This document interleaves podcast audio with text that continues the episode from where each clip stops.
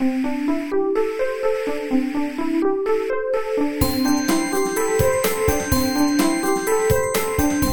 速中文，Slow Chinese。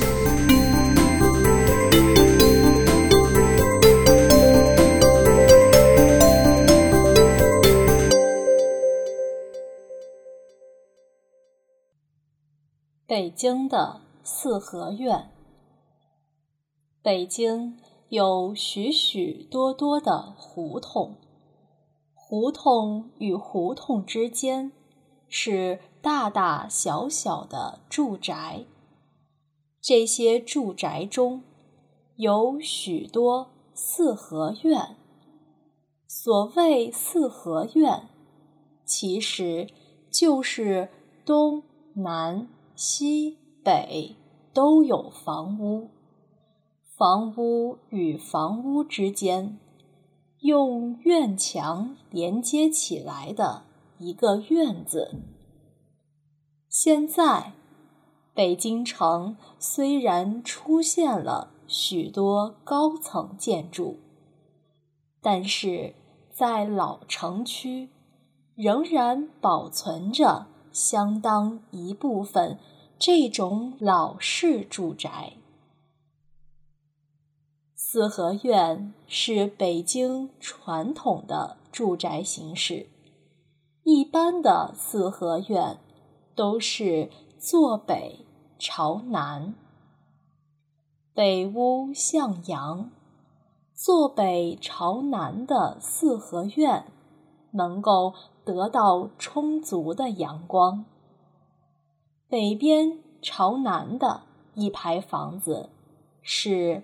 北房也叫正房，正房前边两侧相对的是厢房，东西各有两间。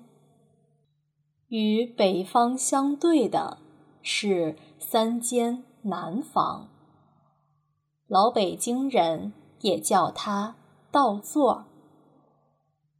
过去。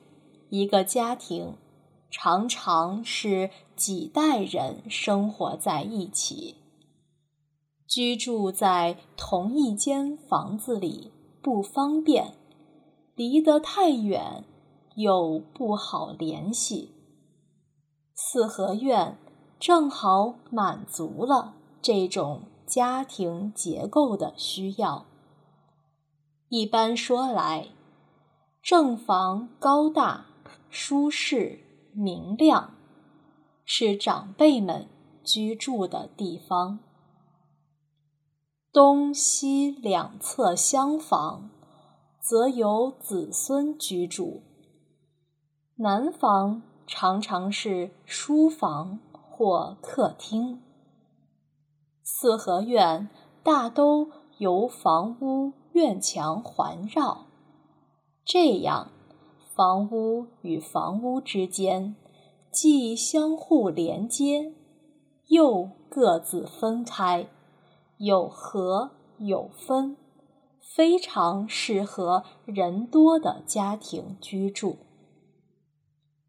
四合院的规模有大有小，小型四合院房屋布局简单，三面。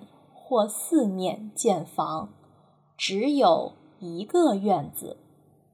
比如鲁迅先生在北京的故居，这种小型四合院在北京最多，大多是普通老百姓居住，也有比较讲究的。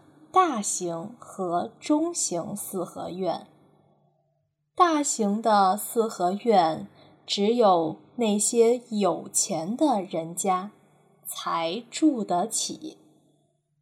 北京最大的四合院是明清时期的王府，这些王府规模大，面积广。建造讲究，有些一直保存到现在。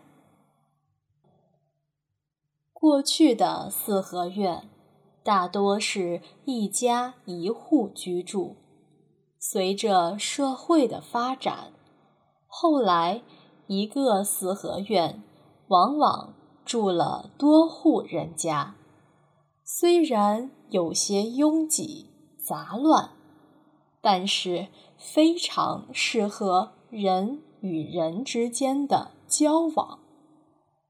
有人认为，四合院能使邻居之间产生一种和谐气氛，使人有一种安全感和亲切感。而现在的高层建筑，则容易使人与人之间、家庭与家庭之间。关系冷漠，感情疏远。为此，国外的一些建筑师也设计了一些模仿中国四合院式的建筑，如菲律宾的四户一院的住宅群，哥本哈根的仿四合院式住宅群等。都是为了满足人与人之间交往的需要。